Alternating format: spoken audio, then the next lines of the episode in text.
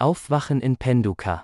Bestickte Kopfkissen, Handtücher und Decken aus Penduka sind für viele deutsche Touristinnen in Namibia ein nettes Souvenir an ihre Auslandsreise, bedeuten aber für die Frauen, die diese herstellen, so viel mehr, ein eigenes Einkommen und finanzielle Unabhängigkeit. Von Lisa Ossenbrink, Windhoek. Wer auf den staubigen Straßen Katjuchoras in Richtung des Gore Angab-Dams fährt, begegnet einer bunten Mischung aus Wellblechhütten, Bars, kleinen bis mittelgroßen Häusern am Straßenrand sowie Tankstellen, Supermärkten und Fastfoodketten. Der Unterschied zum Zentrum Windhoeks ist deutlich. Alles ist dichter und enger gebaut als in der Stadt und je nach Tageszeit sind die Straßen mit lebendiger Energie und vielen Menschen gefüllt. Das Township Katutura wurde während des südafrikanischen Apartheid-Regimes in den 1950er Jahren gegründet. In Oji Herero, der Sprache der Herero, bedeutet Katutura sprichwörtlich der Ort, an den wir nicht gehören. Große Teile der schwarzen Bevölkerung Windhoeks wurden damals mit Zwang in das Township umgesiedelt. Heute leben hier schätzungsweise zwischen 90.000 und 140.000 Menschen. Die genaue Zahl ist umstritten. Datenerhebungen gibt es nur selten, und nicht alle Bewohnerinnen haben die notwendigen Dokumente, um von den Behörden erfasst zu werden. Unweit der Eveline Street, die als berühmtestes Barviertel im Township bekannt ist, befindet sich der Weg zum Gore Angabdam, einer der größten Wasserquellen der Hauptstadt. Wer aber in diese Richtung und damit nach Penduka will, muss zunächst viele Kilometer einer gewundenen, verlassenen Schotterpiste folgen. Am großen Eingangstor werden die Gäste dann freudig von Kauna Muthengi, der 42-jährigen Geschäftsführerin, begrüßt. Ein breites Lächeln, kluge Augen und geschäftige Anspannung charakterisieren die namibische Frau. Eine Oase inmitten des Townships. Penduka bedeutet zu Deutsch aufwachen. Und genau das sollen Frauen, die hier arbeiten, im übertragenen Sinn tun. Die 58-jährige Niederländerin Christine Roos, eine der beiden Gründerinnen Pendukas, bezeichnet die Initiative als soziales Unternehmen mit einem Ausbildungszentrum, in dem weniger privilegierte namibische Frauen verschiedene Fertigkeiten wie Nähen und Sticken lernen können. Nach der Ausbildung werden die hergestellten Produkte vor Ort an Besucherinnen als Souvenir oder international per Online-Versand verkauft. Kauna Muthengi, die schon seit mehr als zehn Jahren hier arbeitet, fasst die Mission der Organisation so zusammen. Es geht darum, Frauen zu empowern. Hier in Namibia ist es aufgrund der hohen Armutsquote umso wichtiger, dass Frauen sich selbstbewusst fühlen und an sich und ihre Fähigkeiten glauben können.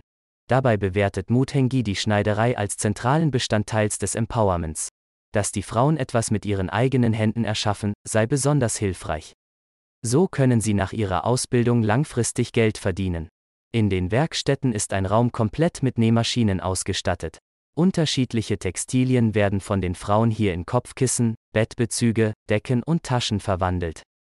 Was die Produkte von Penduka einzigartig macht, sind insbesondere die handgestickten Muster. Afrikanische Tiere und Menschen, dargestellt in einem ähnlichen Stil wie dem der Wandmalerei der Keushan, schmücken die Stoffe. Manchmal sind es wilde Tiere, mal Elefanten oder jagende Dorfbewohnerinnen. Es wird auch getöpfert und aus recyceltem Glas entsteht Schmuck. Die 38-jährige Vistorina Nepembe arbeitet in Penduka und erklärt, welche Bedeutung der Ort für sie hat. Penduka ermutigt uns als Frauen dazu, Selbstbewusstsein zu entwickeln. Penduka hat mein Leben verändert, weil es mein erster Job ist. Seitdem konnte ich viele verschiedene Menschen treffen und durfte sogar einmal beruflich nach Europa fliegen. Da ich die Mutter von vier Kindern bin, ist es mit meinem Einkommen trotzdem schwierig, mich über Wasser zu halten. Keine soziale Absicherung und Niedriglöhne. Dabei ist die wirtschaftliche Situation in Namibia durchaus dramatisch.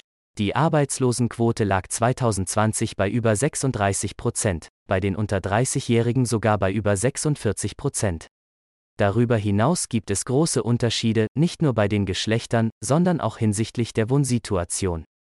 Aus Daten von 2013 geht hervor, dass knapp 53 Prozent der Frauen aus ländlichen und knapp 36 Prozent aus städtischen Gebieten keine Arbeit hatten, während nur 41 Prozent der Männer auf dem Land und 26 Prozent in der Stadt ohne Job waren. Eine Studie aus dem Jahr 2018 mit dem Titel Financial Inclusion Survey zeigt darüber hinaus, dass über die Hälfte der namibischen Bevölkerung unter 2000 Namibia-Dollar im Monat verdient, also umgerechnet 125 Euro. Selbst in Namibia ist das sehr wenig Geld.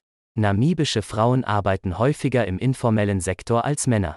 Dazu gehören Tätigkeiten wie das Verkaufen von Lebensmitteln am Straßenrand, Haushaltshilfe, Kinderbetreuung, Kosmetikbehandlungen etc. 2020 lag der Anteil der Frauen hier bei 50,7 Prozent. Das ist die Hälfte aller arbeitenden Frauen. Der informelle Sektor ist vor allem dadurch gekennzeichnet, dass es keine soziale Absicherung und zumeist geringe Entlohnung gibt. Oft ist es in den Familien aber nur eine Person, die mit ihrem Verdienst für alle aufkommen muss. Corona-Krise hat dramatische Auswirkungen. In Penduka arbeitet eine Belegschaft von etwa 40 Personen, während weitere 150 Frauen als freie Mitarbeiterinnen Produkte für Bestellungen und den hauseigenen Laden anfertigen. Sowohl Gründerin Roos als auch Geschäftsführerin Mutengi erwähnen jedoch, dass sie die Zahl ihrer Mitarbeiterinnen aufgrund der Corona-Pandemie von zuvor fast 500 drastisch kürzen mussten. Seit der Gründung gab es oft Zeiten, in denen wir dachten, wir könnten nicht weitermachen. Corona war eine davon. Die wirtschaftliche Krise in Namibia war groß. Touristen durften für sechs Monate nicht ins Land einreisen, erklärt Roos. Momentan halten sie sich größtenteils durch Vorbestellungen übers Internet und Spenden über Wasser. Außerdem reisen inzwischen wieder mehr Touristinnen ins Land. Eine richtungsweisende Begegnung. Penduka wurde 1992 kurz nach der Unabhängigkeit Namibias, nach einem zufälligen Treffen von Christine Roos und Martha Muliau bei EHFO, einer Initiative für Kinder mit Behinderungen, ins Leben gerufen. Martha Muliau stammt aus dem Norden Namibias. Mit vier Jahren erkrankte sie an Kinderlähmung und kann seitdem nur mit Krücken laufen. Davon hat sie sich jedoch nie aufhalten lassen. Sie machte ihren Schulabschluss und fand Arbeit bei EHFO, wo Christine Roos nach ihrem Studium ebenfalls angestellt war. Trotz mehrerer Operationen an Rücken, Hüften und Rippen und dem Einsetzen eines Herzschrittmachers fand Martha Muliau die Kraft, gemeinsam mit Ros Penduka als Ausbildungsort wachsen zu lassen. Penduka gehört seit mehr als 30 Jahren zu meinem Leben. Namibia ist meine zweite Heimat, sagt Ros, die regelmäßig hierher reist. So kurz nach der Unabhängigkeit war es nicht einfach, Frauen diese Art von Training ans Herz zu legen. Erst wenn sie Martha sahen, die auf Krücken lief, einen Herzschrittmacher hatte und sich kaum alleine bewegen konnte, bekamen wir Zugang zu ihnen. Es war von Anfang an wichtig, unsere Werte zu teilen und zu vermitteln. In Penduka wird geteilt. Wir bringen einander bei, wie man bestimmte Produkte anfertigt. Ein Sprungbrett für junge Frauen. Die Frauen, die ihre Ausbildung abgeschlossen haben, erzählen anderen in ihren Gemeinschaften davon. Informationen werden per Mundpropaganda weitergegeben. So entsteht ein stetiger Fluss an Neuankömmlingen für die Ausbildung und Mitarbeit. Mittlerweile sind viele Frauen zur Schule gegangen, können lesen und schreiben. Insbesondere unter den Jüngeren ist Penduka zum Sprungbrett geworden und keine Rettungsleine mehr, beschreibt es Christine Roos. Geschäftsführerin Kauna Muthengi, Marthas Nichte, erzählt mit Stolz, dass Penduka dieses Jahr seinen 30. Geburtstag feiern wird, obwohl viele andere Nichtregierungsorganisationen und gemeinnützige Initiativen nicht so lange bestehen könnten. Ich glaube, der Unterschied ist einfach, dass Penduka immer weitergemacht und so überlebt hat, resümiert Muthengi, die als Kellnerin hier anfing, bis sie die Geschäftsführung von ihrer Tante übernehmen durfte. Großflächige Renovierung geplant. Sowohl Kauna Muthengi als auch Christine Roos glauben, dass sich 2022 viel verändern wird. Nach jahrelangem Bemühen ist es der Hilfsorganisation gelungen, das Land, auf dem seine Gebäude stehen, zu erwerben. Jetzt können wir anfangen, großflächig zu renovieren, lacht Ros. An den Werkstätten und den kleinen Hütten, in denen Touristinnen übernachten können, blättert teilweise die Farbe ab. Wir wollten vorher kein Geld investieren, nur um dann vielleicht nach ein oder zwei Monaten unser Mietverhältnis gekündigt zu bekommen, begründet die Niederländerin die Entscheidung. Der Großteil von Pendukas Kundinnen seien ausländische Touristinnen, vor allem Europäerinnen. Die Deutschen seien aufgrund ihrer historischen Verknüpfung mit Namibia besonders stark vertreten. Roos hofft, in Zukunft mit den Eine Weltläden in ganz Deutschland zusammenarbeiten zu können.